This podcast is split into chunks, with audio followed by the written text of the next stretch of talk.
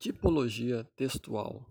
Texto dissertativo é um texto que o foco é nos debates de opiniões, que pode ser expositivo, sem a opinião do autor, ou pode ser argumentativo, que possui a opinião do autor. Texto narrativo. O foco desse texto é na sequência de eventos. Texto descritivo é um texto que o foco é nas características Texto injuntivo é um texto que o foco é nas orientações, como, por exemplo, manuais, tutoriais e receitas.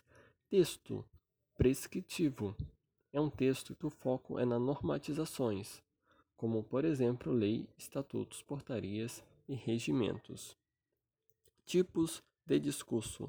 O tipo de discurso direto é o qual a reprodução é feita exatamente como o personagem falou o indireto é feito na voz do narrador. E o indireto livre, o narrador traz a voz do personagem mesclando com sua própria voz.